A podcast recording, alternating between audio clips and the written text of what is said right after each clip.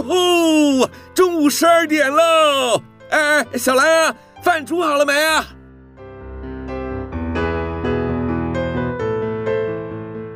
您现在收听的是云端新广播，FM 九十九点五 New Radio，最自由的新声音。现在收听亲子加油站，有办法改善小兰跟我的亲子关系吗？应该有机会吧。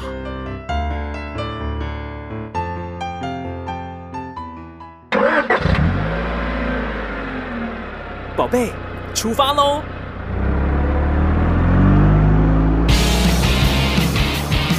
亲子加油站，帮您加满教养正能量。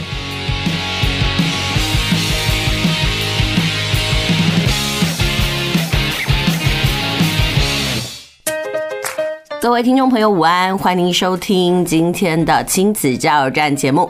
而您现在收听的是 FM 九九点五 New Radio 云端新广播电台，在每个礼拜天的中午十二点到一点为您播出的节目哦。呃，不知道听众朋友呢，您是无意间转到，还是刚好收听到？不管怎么样呢，都很开心呢。我们可以在空中缔结了一段缘分。那今天的节目要为大家谈些什么呢？我想啊，要谈一谈怎么跟孩子好好的说话。其实开学到现在哦，应该已经两个多礼拜。那昨天呢，因为是这个补班补课的关系呢，孩子在放了一段很长的假期之后呢，哇，又连续上了六天哦。我想哦，对很多孩子来说呢，可能都还是在适应啦。不过呢，我想应该有一些孩子已经进入轨道，已经进入这种学习模式。不管怎么样呢，其实呃，我们都是在学龄期的父母嘛。因为我的节目呢，当初的设定就是希望呢，呃，我的听众朋友呢，大概是学龄期的父母，呃，对于这个孩子的教养啦，或者是怎么样陪伴孩子度过学习的难关，甚至是如何来跟孩子沟通呢，呃，都能够提供一些新的知识给这个听众朋友哦。好，那今天要跟大家聊一聊的呢，我想要聊一下，就是说怎么跟自己的孩子对话。其实我们知道，现在是那种三 C 的社会，那很多人呢，对于呃怎么跟孩子聊天这件事情呢，随着孩子的年纪越来越大，就变得很有点陌生，甚至呢，很多家长都反映说：“哎呀，我会给那龙伯被高啊恭维。”不然就是说呢，他们沉迷在这个手游里面。说真的，因为琪琪妈本身工作的关系哦，我都会接触到这个国小跟国中的学生。呃，相对而言呢，国小的学生是比较天真可爱的。那因为不管是在补习班上课啦，学校上课的过程当中呢，老师都是严格禁止手机，所以呢，其实很少看到这种国小端的孩子哦，呃，在就学的阶段呢，沉迷于手游的。那当然啦，如果说孩子回到了家中，然后家长不是很在意，或者是说不禁止的话，那样的沉迷又另当别论。至少呢，是在学校啦，或者是说在呃求学的那个场域里面呢，孩子是比较不会受到这个手机的这种影响哦。但是国中生就很不一样哦，因为国中生已经到了一种半大人的状态，所以呢，他们对自己的生活呢，就自主性就比较高一点。呃，有时候呢，其实琪琪妈都会觉得有点心惊哦。怎么说呢？嗯，有时候我就会看到有一些孩子，我在下课过程呢，即使只是短短的一点点时间呢，他们都要把手机拿出来。那我有时候不小心瞥见他们浏览的网页是什么？嗯，那我觉得打手游呢，这个是小男生呢比较常出现的。那小女生做什么呢？小女生呢可能很开心的跟同学讨论呢，他们在网络上交了什么样子的朋友，或者是说，哎，他们在社群媒体上发了什么照片，然后跟人家聊什么。甚至呢，有些孩子呢只是漫无目的的，就是滑着这个手机的页面哦。但不管怎么样呢，我真的觉得。呃，我们已经脱离不了手机，但是手机对孩子的影响性呢，可以说是哦非常的巨大，因为它可能会让孩子，嗯、呃，沉迷于其中呢，而忘了他真正该做的事情哦。其实有时候我觉得更可怕的是，在上课的过程当中呢，有小男生呐，他就会默默的从桌子底下的拿出了手机开始滑动，然后进入了旁若无人的那种境界哦。其实也不能怪他，因为他已经习惯，甚至被手机给制约哦。他就觉得他不滑一下，实在是有点难受。不管是谁要跟他对话啊，或者是说谁在邀约他上线，对那群孩子来说呢，嗯，他们就觉得说手机的魔力哦，他们已经无法掌控。我觉得其实不要说是孩子啦，嗯，其实很多大人呢，对于手机也是难以抵抗，不然怎么会有很多的妻子在抱怨说，哎，一回到家就看到那个。那个老公呢，坐在沙发上呢，跟人家连线打手游，甚至呢，还有一些小孩抱怨说：“哎呀，我每次看到我妈妈，她都熬夜不睡觉在那边追剧哦。”因为其实手机呢，对人的便利性哦，其实不是我们当时呃所能够想到的，只是说真的面对到了才发现，哎，它的便利性之余哦，带来了很大很大的影响。那所以今天呢，我们就要跟大家聊一聊啊。如何在手机的影响下呢？我们又还可以跟孩子来做一些高品质的沟通，意思说，其实就是跟孩子的好好聊天呐。那说到跟孩子好好聊天这件事情哦，琪琪妈是一个很喜欢跟我们家两个小孩聊天的妈妈。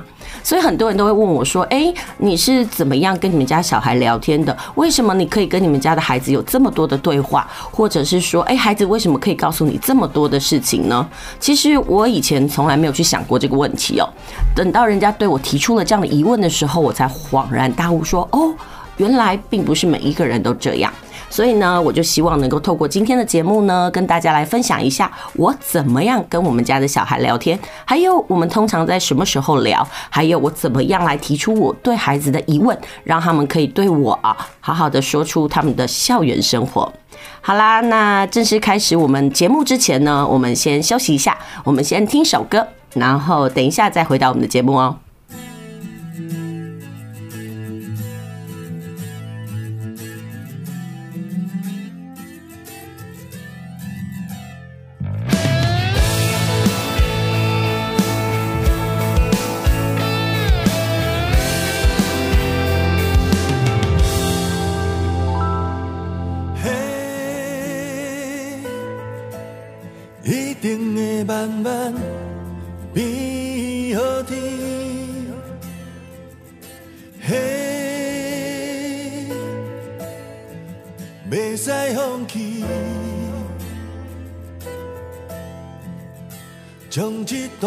行的路，渡过去，找着迄个自由自在的家己。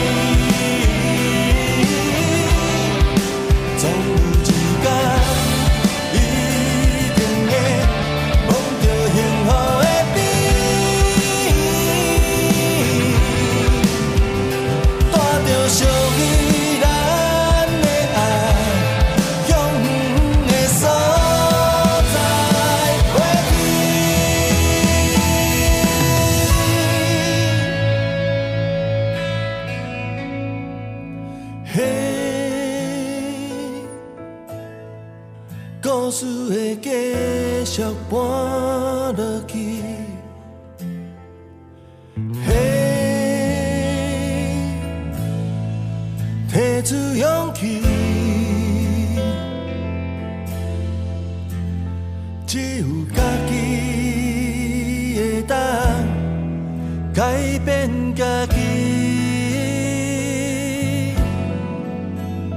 等待好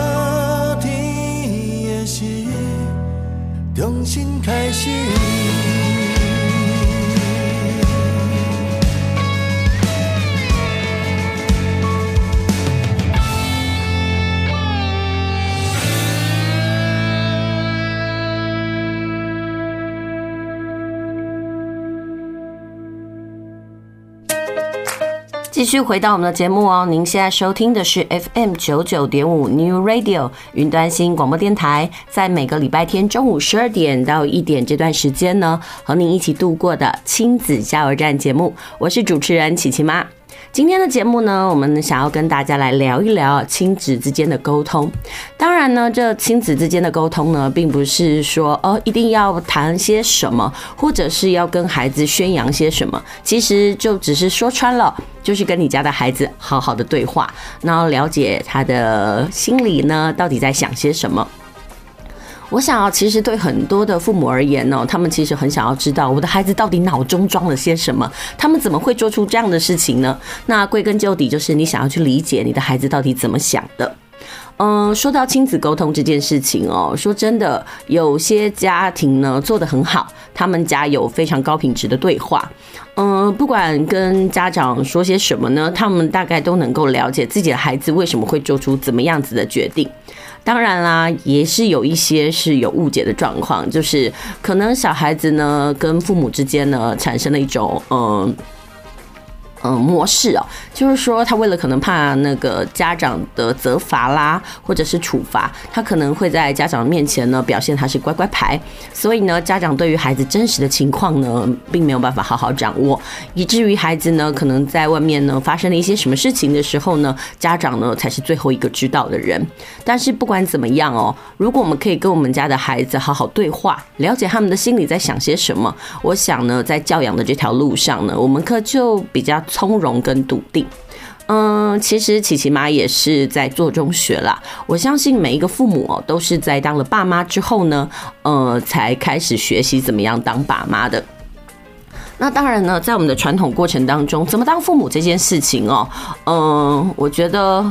很少有人告诉我们该怎么做，但是这几年呢，随着这个我们对于孩子的权益的关注哦，还是呃，以及我们对于他们的心灵的这种呃相关的学派呢，越来越盛行啊，所以我们开始会去想要去探究孩子他们的心理状态，甚至呢，想要去了解一下怎么样有一种高品质的那种对话。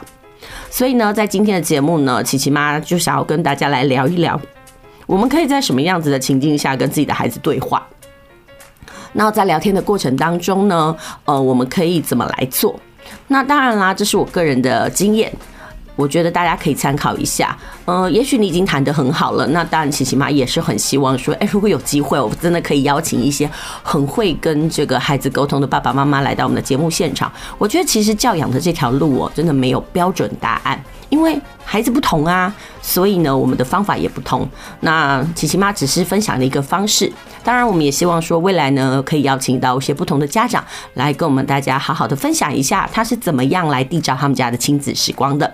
好，那说到怎么样跟孩子沟通这件事情哦，哦，其实，在节目的一开始我就讲到了，因为这个手机盛行啦，网络盛行的关系哦，我们的孩子哦可以说是屏幕的一代，他们从摇篮时期呢就一直在接触的所谓的电脑啦跟 3C 商品。不可否认的，它其实对我们的生活带来很大的便利性。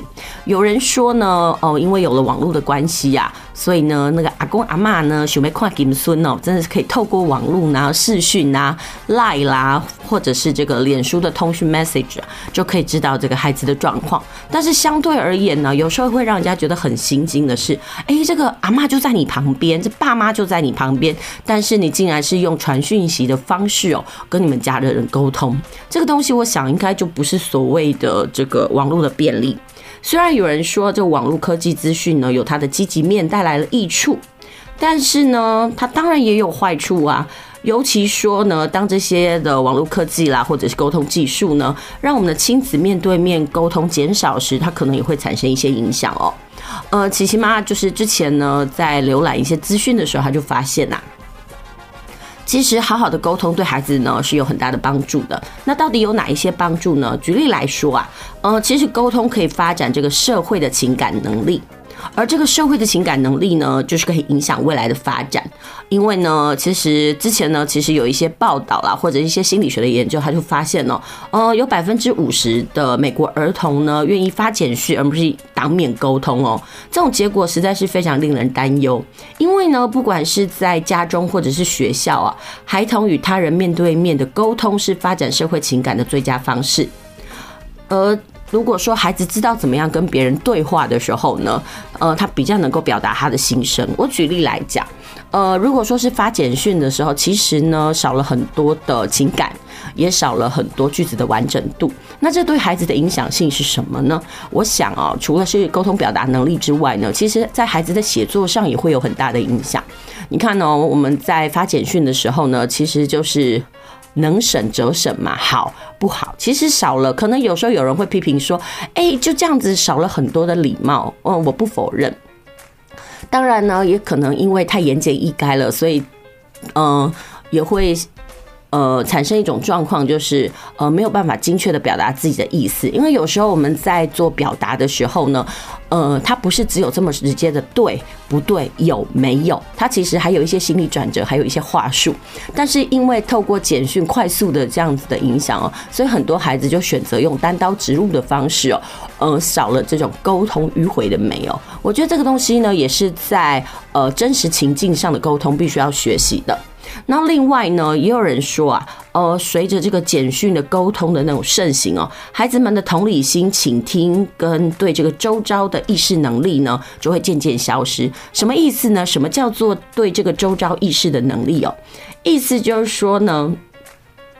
他变得可能比较没有办法察言观色，他会活在自己的世界里。哦，这句话是什么意思？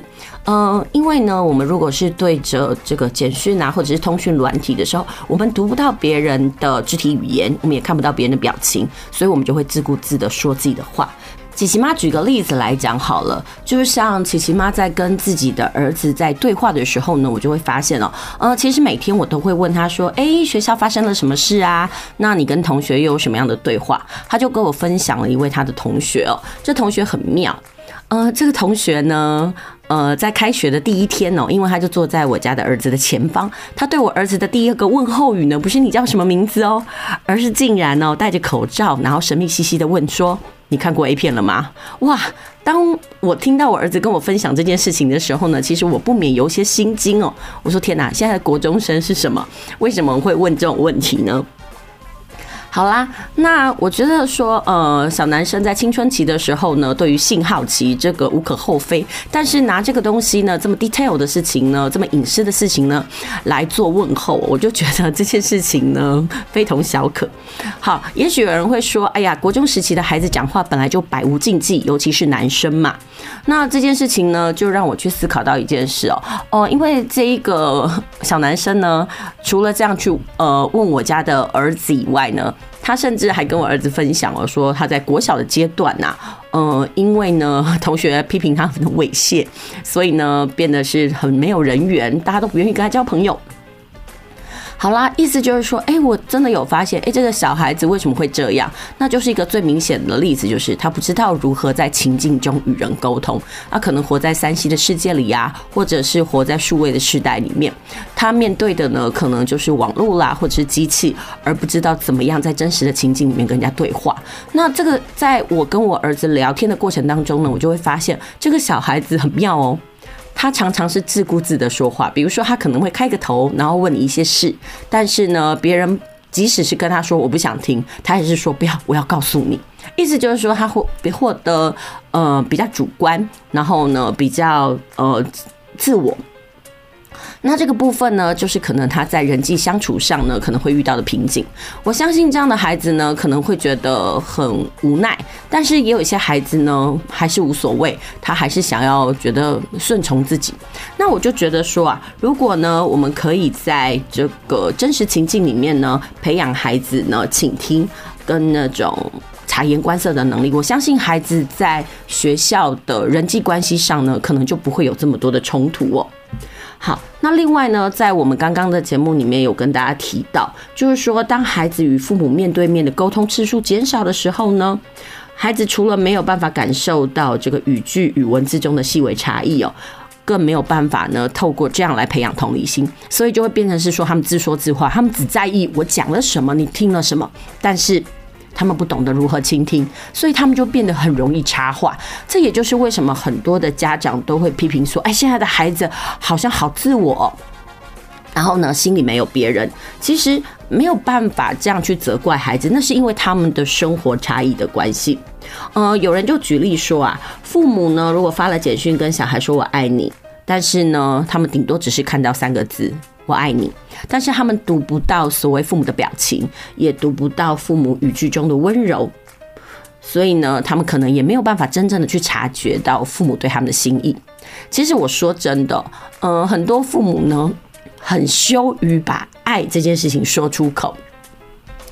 但是呢，在琪琪妈家里呢，我们家是一个还蛮常讲爱的地方哦。虽然人，有人会觉得说，哎呦，你们好恶心哦，但是我觉得说自己的孩子你不爱，谁爱呢？好啦，还有另外一件事情就是说啊，如果孩子呢过度沉迷于这个网络的沟通的话呢，他就会对这个周遭的环境呢丧失了这个判读的能力。举例来说，我们知道过马路是一件很危险的事呢。那不过呢，如果孩子呢太沉迷了，他可能在过马路的时候呢还拿着手游，所以那个遗憾就会发生哦。好，这件事情也让人家觉得很恐怖。还有另外一件事情，很多人都会说，那我们在网络的过程当中呢，因为它的讯息是很及时的，所以很多人呢就会变得非常的依赖呃网络的讯息。这个东西我也会想到一件事情哦，呃，像我的大儿子啊，就是琪琪哥，他就会分享哦，有时候呢，他同学就会在网络上丢讯息给他，但是呢，因为他比较擅长或者是比较习惯就是实体上的沟通，因为我们家的沟通其实是很。这话怎么说呢？就是我们家常常是面对面的沟通的方式，简讯的话通常是传一些文章啦，或者是一些交代事情。那但是绝大部分呢，在讲呃情绪啦、讲心灵啦或讲感受的时候呢，我们还是呃是面对面的沟通。但是他发现他有些同学呢，会透过这个通讯软体来跟他。呃，分享生活上的事情，那有时候呢，他并不是都是在网络上，那同学就会觉得说，哎，怎么得不到及时的回应，所以变得非常的焦躁。那关于这件事情呢，就让我思考到，对，有人说过，这个简讯这件事情呢，就是网络的通讯这件事情呢，会刺激着我们的大脑分泌多巴胺。一开始的时候，可能一两条简讯的回复，我们就会觉得很开心。然后慢慢的呢，其实就像中毒一样哦，我们都需要很多的那个讯息的回馈。一旦没有的话，那个心理的相对剥夺感跟失落就会很深哦。所以这也就是为什么说呢，其实如果可以的话，那个沟通呢，最好还是能够面对面，因为有时候呢，简讯的沟通真的会让孩子丧失了很多的能力哦。那到底我们该孩子跟孩子沟通的时候呢，有哪一些是特别好的时段呢？那我想呢，我们先休息一下，然后我们先听首歌，等一下再回来。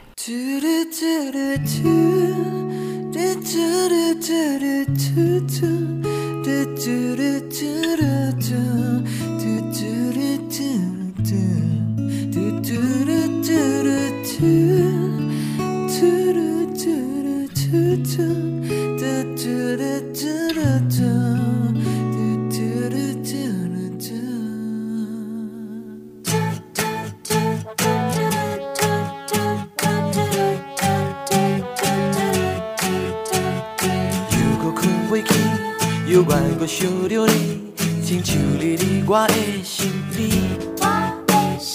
情愿不捌你，予两人的代志，却一切渐渐变过去。想起当初时，你牵着我的手，讲永远袂放袂记。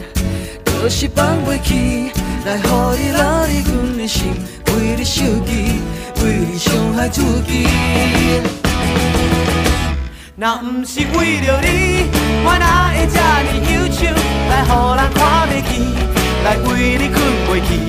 若不是因为你，我早就放袂好去，因为你不爱我，用烧酒啉落去。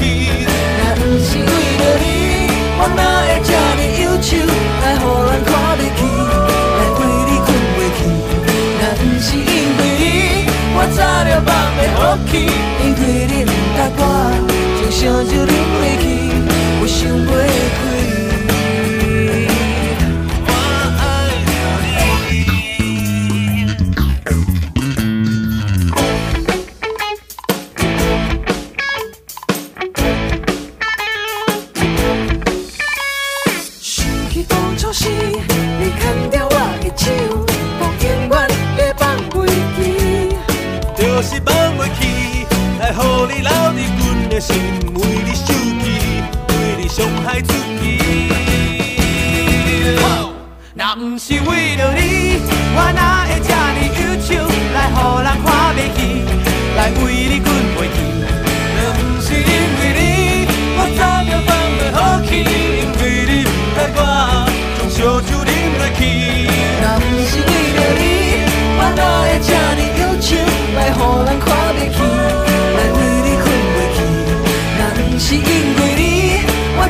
放袂好去，因为你不爱我。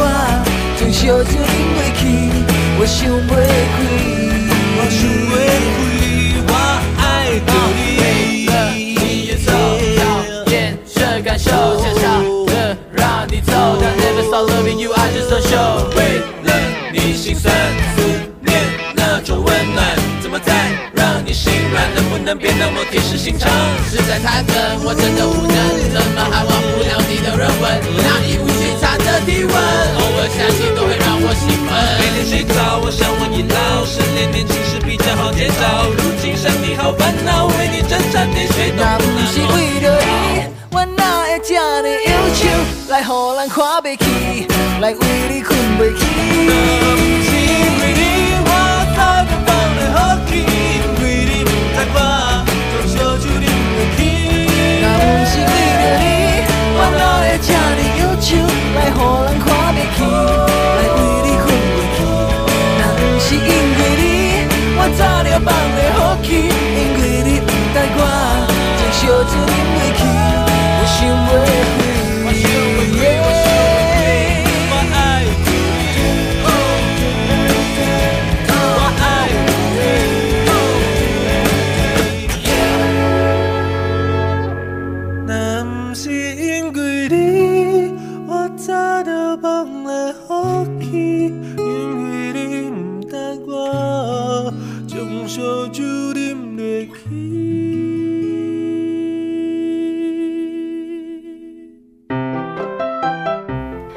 回到我们的节目哦，您现在收听的是 FM 九九点五 New Radio 云端新广播电台，在每个礼拜天中午十二点到一点为您播出的亲子加油站节目。不知道听众朋友呢，您现在吃饭了吗？呃，我想哦，如果真的是吃饭时间，也很难听到我们的节目吧？因为呢，你现在吃饭呢，不是在车上。现在对很多人来讲哦，什么时候可以听广播呢？呃，大家都觉得说通勤的时候是最好的方式哦。那不过呢，因为现在有 Podcast，所以呢，很多节目呢也可以在呃这个网络上呢用这种呃 Podcast 的那个软体哦来倾听。但我觉得这样也很棒啊。呃，之前呢，我看到一份浏览的资讯，然后说有一些工作呢，呃，是那个人力银行统计哦，它会渐渐消失的工作。那其中有一个工作呢，就是这个广播电呃电台的主持人。怎么说呢？就是因为有 Podcast 的盛行啊，然后还有这个大家越来越少人听广播了，所以呢，有人说呢，我们这群广播节目主持人呢是很稀少的一群呢。但是不管怎么样呢，嗯、我觉得这种收听习惯还是有人啦。比如说，我们可能在市场的时候呢，还是有人因为没有办法看电视嘛，嗯，他在嗯、工作的过程当中，总会就是放个音乐来听啊。所以呢，我就觉得说，嗯，即使这个工作好像快要消失了，但是至少我们还有服务到一定的一些听众朋友嘛。好，那今天要跟大家聊什么？哦，在上一段的那个节目里面呢，我们就跟大家聊到，呃，就是说，哎，为什么我们要跟孩子做面对面的沟通？尽管现在有通讯软体啦，但是我觉得那种面对面的沟通还是很重要的，因为它可以培养孩子很多的能力。那这是呃这一段的节目呢，我们就跟大家聊一聊哦。即使因为我们现在生活这么的繁忙，那什么时候呢是跟孩子聊天的好时机呢？很多家长就会说：“哎，每天上班哦，我就好匆忙哦，哪有时间呐？”其实呢，有七个时间是好，是很好呃善用的。第一个时间就是上学前。嗯，其实每天上学的时候呢，总是忙乱而紧张。然后呢，早上呢，孩子有重要的事情要沟通的时候呢，比如说孩子一定会说：“妈妈，我希望你今天早一点来接我啊。”干嘛？这时候呢，如果可以呢，我们只要拨出一点点时间，专注的聆听哦。我觉得那个也是一个缔造亲子沟通很好的时间。像我们家的小孩呢，如果真的是早上要跟我沟通的时候，他们真的都会说：“妈妈，你可以提早来吗？妈妈，你可以准时来吗？妈妈，我想要早点回家。”所以对他们来讲哦，能够早点回家，能够早点被接走，那对他们来讲呢，是一件非常开心的事。那另外还有一段时间也很棒，嗯，这段时间呢，如果小孩是自己走路上学的话哦，那这一段时间呢，可能就消失了，但是呢，因为琪琪妈最近搬家的关系哦，嗯，我现在要载小孩上学呢，必须要越过呃两间国小，所以呢，在骑摩托车的过程当中，或者是说在接送孩子的过程当中，我就会非常珍惜这段时间呢。孩子可能就是在我身边，然后我们就一路上跟他开始聊。你想想看，哪有什么时间呢是可以让你一直跟孩子对话的呢？我就觉得通勤的路上是一个很棒的时间哦。嗯，有人说。说啊，就是家里如果有两个以上的孩子哦，其实，呃，每个孩子都会很渴望父母能够单独个别的陪伴。那我觉得说，如果你有那种可以接送孩子的这个时间呢，那我觉得你又可以趁着这个时候呢，来跟孩子聊聊天。因为说真的，有些孩子呢，在去学校的路上呢，都会有预期性的焦虑，他们可能会对接下来一天的生活呢感到紧张。啊、有些孩子呢，可能就很焦躁，说啊，我今天要那个呃吹直笛，或者是今天要考试，我不知道我会不会表现得不好，或者是说，哎，等一下要跑步了，我担心我怎么样。其实孩子对于生活都有一些莫名的恐惧，不要说是孩子啦，其实我们家长难道不是吗？比如说我们要去上班，想说啊，等一下有些案子，或者是说我等一下面对什么东西，我会做得顺利吗？所以呢，在这一段时间里面呢，呃，如果我们可以跟孩子聊一聊，我觉得其实可以满足孩子情感上的需求哦。好，然后呢，而我们可以透过沟通告诉他们啊，安慰他们，没关系，人生本来就是有很多很多的关卡，那重点是你好好去面对，然后用心，这样就好了，不用过度的焦虑。然后同时呢，呃，还有第三个就是说。呃，什么时候呢？也是跟孩子聊天很好的时间。我真的觉得以上学这件事情来做分界很好用。上学前、上学的途中，还有一个就是在放学的时候。呃，说真的哦，呃，琪琪妈通常是。早上呢，我送琪琪去上学，然后下午的时候呢，我接琪琪哥放学。所以呢，早上的那个上学时间呢，是我跟琪琪对话的时候，我会听说，诶，他今天要上什么课啦？呃，他的期待是什么？他的想法是什么？那。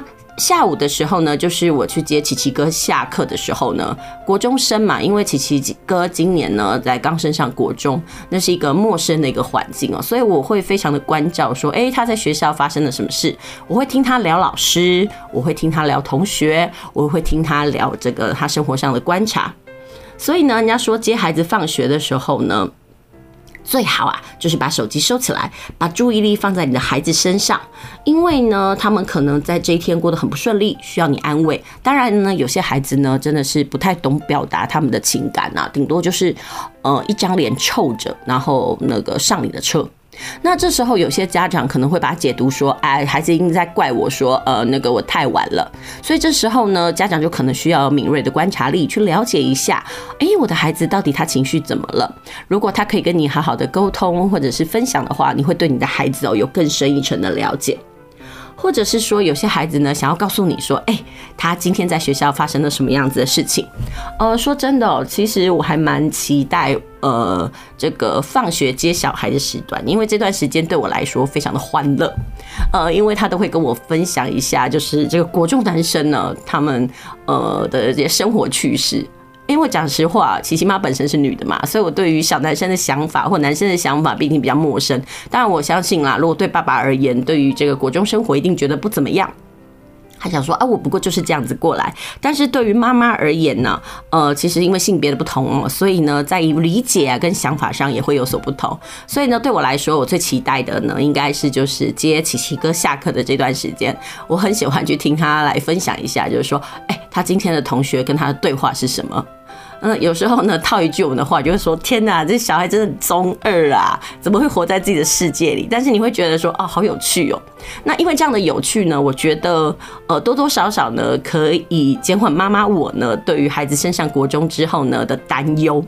嗯，我就觉得说，哎，至少他在学校里面有欢乐的伙伴，那是不是在面对这个课业的压力的时候呢，那个情绪呢可以减缓一点？好，那除了接放学的时候呢，还有一段时间呢，呃，就是孩子从学校回到家的时候，很多孩子呢回到家之后呢，总是想要休息一下，可能吃点点心啦，打个电子游戏。但是有人说啊，这样对他们都非常的不好。理想的状况应该是孩子先回到家，然后用完了点心之后，然后呢去外面玩一趟。不过我真的觉得这个是一个美国的观点呐。你看哦，现在我们台湾的小孩下课大概都已经四点五点，然后有的人还要到安亲班啦，或者是要到补习班里面，孩子哪有玩的时间呢？说到这件事情呢，我们就会觉得说，哎，现在孩子好可怜哦，他们好像都是在书本堆里打滚，然后真的在放假的时候呢，反而不知道该如何自处。所以有人说那个玩的能力消失，我觉得。这也是啊，他说童年最珍贵的一件事呢，就是学会如何打发无聊时间，因为这是一个很学会自处的。有的人到长大的时候呢，他们并没有培养休闲活动，为什么？因为他小时候就没有那样的经历，他也不知道我该如何来打发时间。所以我觉得，身为父母的，呃，如何培养孩子的休闲活动也是很重要的。呃，不管，但是这样的培养休闲活动，不是帮他安排一堆事情哦，比如说让他去学才艺啊什么的。这种安排的活动是应该应该给孩子空白，让他们自主掌握。只是我们可以提供一些资源，比如说我们可以提供桌游啦，我们可以提供运动器材啦，呃，或者是一些读本，让孩子知道说，哎，我在这一段时间那么喊，我可能会喊出无聊的时候呢，我有哪些事情可以做。就是帮孩子提供，就是提供孩子资源，但是不要帮他安排活动。我觉得这件事情有点难，但是呢，我觉得这是培养孩子哦如何打发无聊的一个很重要的时段哦。然后另外呢，还有一个时间就是有些呢可能不是在接送的过程当中，当家长下班回家的时候呢，呃，也可以跟孩子说啊，呃，说说话。比如说有些孩子呢就很期待家长呃下班回去的时候给他一个拥抱。然后呢，但是有时候呢，因为在工作繁忙的关系啊，孩子就一一进门呢，或者是一回到家看到呢刚下班的父母呢，有些事情要哦分享，但是呢。呃，家长们总是因为工作的忙碌而忽略了孩子的那个需求。有时候等到呃我们手边的事情告一段落了，想要跟孩子对话的时候呢，孩子已经说我不想说了。所以呢，沟通的时段其实非常多，只是说看你怎么样去善用哦。好，那另外呢，还有人说啊，这个晚饭时间呢是很好的这个亲子沟通时光。不过也有一派说，吃饭就吃饭，干嘛讲话呢？其实呢，有一种就是呃传统的。有人说啊，晚餐时间是这个传统的语言实验室，因此呢，他就说呢，在晚餐时间的对话呢，可以让我们学到很多的东西。好，那什么东西呢？嗯，比如说在有一些心理研究里面呢、啊，他就有呃提出了一件事情，就是说他可能问小孩观点，小孩说啊，可能有时候大人会觉得我们很无聊，但是其实小孩很希望大人问他一个问题。好，但是呢，他们也很希望说能够表达他们自己的看法。嗯，我觉得其实不管是在人生的哪一个阶段，每个人都有很想要讲想法的时候，但是为什么有些人会变得沉默呢？我觉得那可能是一种习惯，一来可能是他的个性使然，那也有可能是因为。他没有可以讲话的机会，没有得到别人的邀请，所以他也不知道该怎么样讲讲话哦。这件事情呢，琪琪妈就要分享哦。前阵子呢，琪琪妈在进行面试的时候呢，我就会呃，有时候有一些面试者呢，他们就会嗯，很想要分享他们的心情或者是想法。所以呢，但是呢，他们却没有去了解一下，说，哎、他们所要从事的工作是怎么样子？这件事情就让我想到，哎、他们是不是一逮到机会就想要呃发表？但是呢，他们讲的呢是他们想讲的，而不是对方想听的。那我觉得这样的沟通方式呢，其实也是需要在平常的时候做训练。你要什么时候讲，那是别人该想听的。呃，而不是说你想讲你自己想讲的这个东西，就关于到一种东西叫做倾听的能力哦。那这部分呢，我觉得也是可以在亲子沟通的过程当中呢，嗯，好好来培养的。那最后一个要提到的这种什么时候是很好的亲子沟通时间呢？嗯，我觉得这段时间呢，也是琪琪妈跟自己的小孩沟通呢，嗯，算是很绵密的一个时光，那就是睡前时光。睡前的时候呢，小孩会来到我的房间，在我的床上滚过来又滚过去，虽然我觉得有点厌烦啦，但是呢，他们就会跟我讲一下，他们可能在呃，比如说放学啦，或者是说在前段时间，呃，他没有呃告诉我的一些事情哦。好，人家说这时候呢，这段时间呢，大家应该把手机都放下来，然后呢，好好来做亲子对话。然后有人说这是一种睡眠的仪式感，有的人可能会说，哎，读一本书吧。不过我觉得孩子年纪越小的时候呢，我觉得睡前是很好的亲子共读时光。但是随着孩子的年纪越来越大的时候呢，我觉得这应该是呃，变成是一段那种亲子对话的时候。不管是要聊些什么，可能聊聊课业啦，聊聊心情啊，嗯，我觉得都很好。嗯，在这样的过程当中，可以帮助我们呢更了解自己的孩子。所以呢，我们再统整一下，在刚刚琪琪妈分享的这些适合跟孩子对话的时间里面呢，总共有七个。第一个就是上学前，可能我们在吃早餐的时候啦，或者是说在学校的路上，然后再来就是放学的时候。还有就是在回到家进家门的那一段时间。那另外呢，如果你不是接送孩子的话，就是你下班回家的时候，可以马上拨点时间关爱你的孩子。然后另外还有人说啊，就是晚餐时间以及睡觉时间。我觉得其实每个家长都可以参考看看哦。如果真的很忙，不一定要每这七个时间呢，你都做到。你可以选择大概要哪一些时间呢，当做是你们的亲子沟通时间。我觉得每一个人的选择都不一样，有的人可能忙了一整天，他觉得睡眠睡前时光最美妙。那有人觉得说，哎，一天当中吃饭很重要，所以在吃饭的过程当中可以好好聊一聊。那有些可能是觉得说，哎，工作太忙了，没有办法一起吃饭，然后睡觉呢也有工作要忙，然后可能就是接送孩子的时间是一个很好的亲子时光。但是我觉得不管怎么样，都是每个听众朋友的选择。那我今天的节目呢，主要是希望说呢，可以增进亲子间的沟通，好好的跟孩子聊段话。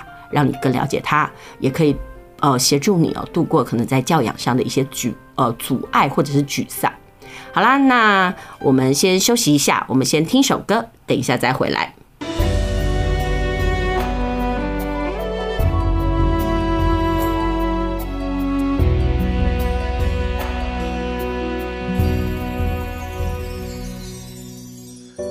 早就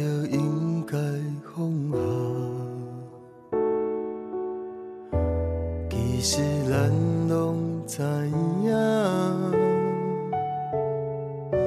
只是人在江湖，安怎讲煞就煞。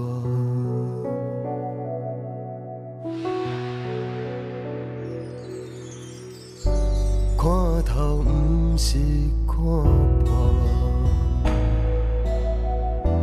灵魂是认命，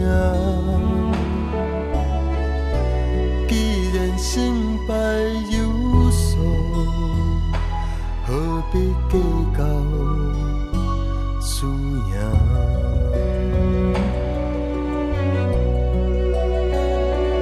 我连心拼前途。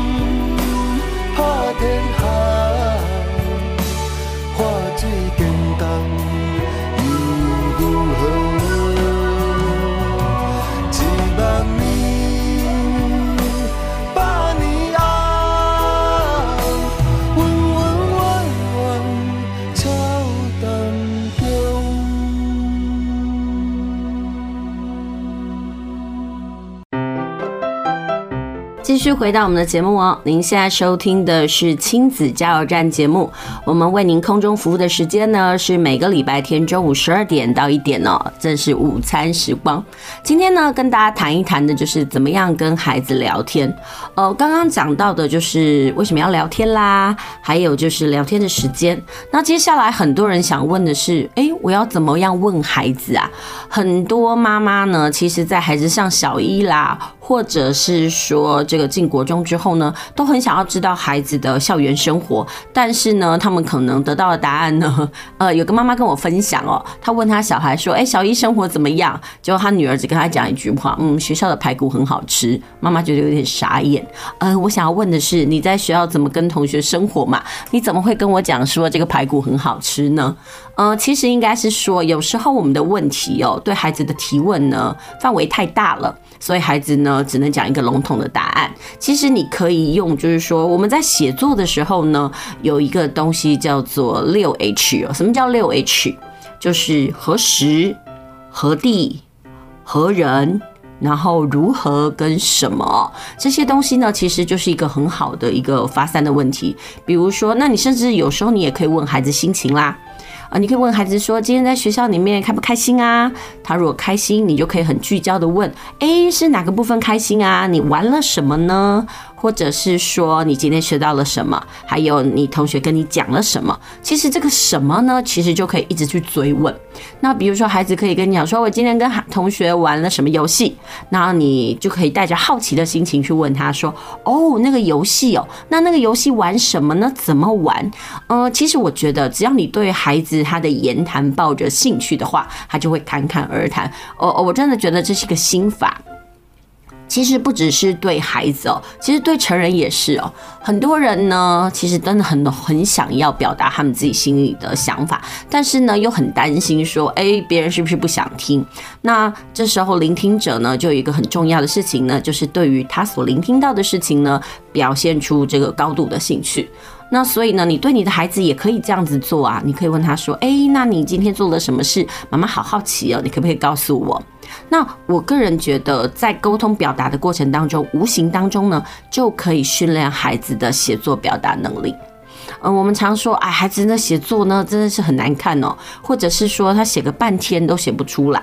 那这时候我们就要去反思一件事情：你有让你孩子说话了吗？你有让他有表达的机会吗？如果都没有的话，那当然孩子可能也没有办法好好的说明他们的心声呐。所以我觉得，如何的提问。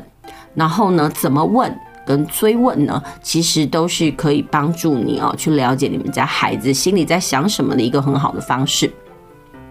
当然，这个东西呢，不是说，哎，我今天在这个广播节目里面跟你讲完了之后呢，你就知道怎么做。我觉得是需要练习的，很多事情都是这样。我觉得不妨啊，你们从情绪开始做出发，在接到孩子的时候呢，就跟孩子说一下，哎，你今天感觉怎么样啦？你今天有没有紧张的地方啦？当然呢，我相信很多妈妈会觉得很沮丧，因为她的孩子一定会跟讲，没事啊，就这样。但是我很想要问孩子，你的就这样到底是哪样？因为很多孩子可能在写文章的时候呢，他们就写了一个很笼统的答案，少了所谓的精神，也少了所谓的情感。为什么呢？因为可能他们在平常交代的时候呢，很少让他们有所谓的。情绪性的发言，当然我们说的这情绪性的发言呢，不是说就是暴怒啦，或者是发脾气。所谓的情绪性的发言，就是把他们的感受跟情感呢，在对话当中展现。我觉得呢，如何表达自己的情绪是一个很重要的能力。有些人呢，可能压抑过久了，他甚至不知道他的情绪是什么，他不知道他的愤怒其实带着害怕，他不知道他的愤怒呢，其实带着一种。呃，他对于不公的一种呃对抗，其实我觉得情绪这件事情是我们大概一辈子都需要去面对的课题。呃，很多时候呢，人会面对到自己的情绪，可能就是他的生命当中呢遭受一些撞击。举例来说，可能是亲人的过世，或者是婚姻的结束，甚至是说在家庭关系里面的一种对抗。像琪琪妈最近呢，就听到了很多的朋友在分享哦，他们对于生活的不适应。有些呢，可能是家庭生活遭逢巨变，可能他脱离了一段婚姻，但是这不是他所愿意的，或者是说他对于父亲的管教呢，他终于有意识的想要呃抵抗。但是不管怎么样呢，这都是每一个人的生活。没有说什么样子的情绪一定是好，或什么样的情绪是不好。但是在我们传统的呃生活里面呢，可能我们对于表达自己的情绪这件事情呢，我们总是压抑的。比如说，对男孩来讲的刻板印象就是你不可以哭。或者是不可以在人的面前示弱，然后呢，甚至我们还有一些情绪呢，我们可能习惯的方式是家丑不外扬，所以呢，所有的自己的苦呢，就是自己吞。但是我觉得这也就是为什么现代人呢有很多的精神压力的原因。所以我觉得也许可以从小的时候呢，开始培养孩子表达情绪的能力哦，让他们知道哎，如何界定自己的情绪，然后做出应那个应该有的对策，才不会说哎。孩子每次讲出来的东西呢，就是你会觉得没有温度，或者是说没有那种情绪。虽然我们家的孩子常都会跟我讲说：“妈妈，你好夸张哦，讲件事情呢，就是有那种抑扬顿挫，或者是说情绪表达非常的强烈。”但是我觉得不管怎么样啊，妈妈其实在家里是一个很重要的角色哦。你可以表达你的欢乐。当然，你也可以表达你的不开心，但是怎么样呢？其实就是要让孩子知道，哦，原来你的情绪该怎么样的去调试跟指出哦。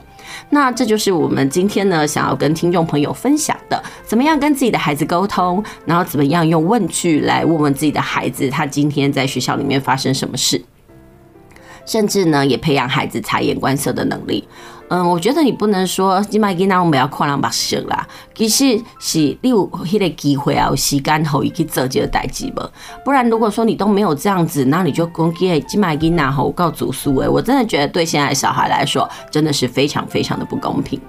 好啦，那我们今天的节目呢就进行到这边。如果你喜欢我们的节目的话呢，别忘了下个礼拜继续收听亲子加油站节目哦。哦，下个礼拜呢，呃，应该在下下礼拜呢，就是中秋节了。不知道听众朋友你有什么样子的计划？呃，其实这段时间呢，我们家里的人都一直在计划，哎，到底要不要烤肉？然后呢，外面也没有办法去，因为其实现在还是有疫情的危机嘛，所以不知道怎么样。嗯，可以，大家可以开始来好好规划一下呢。这个中秋节的这个连假到底该怎么做？我觉得其实每次开学过后，哈，那中秋节的假期都很值得期待，因为我觉得学习完之后就是要的放松嘛，工作完之后也要一点点小小的休闲时光啊。好啦，谢谢您今天的收听，我们下周同一时间再会。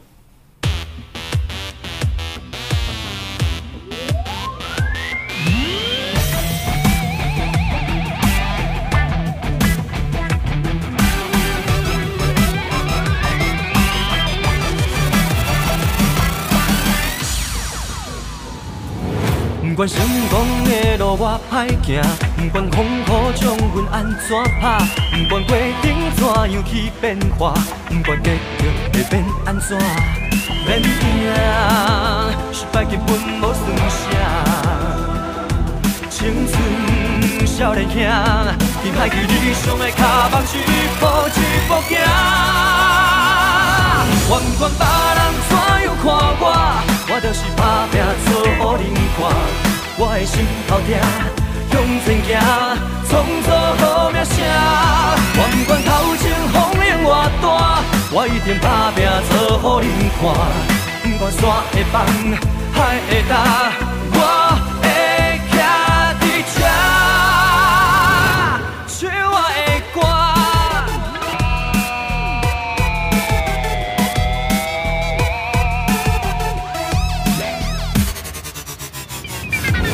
不管成功的路我歹行，不管风雨将阮安怎打，不管过。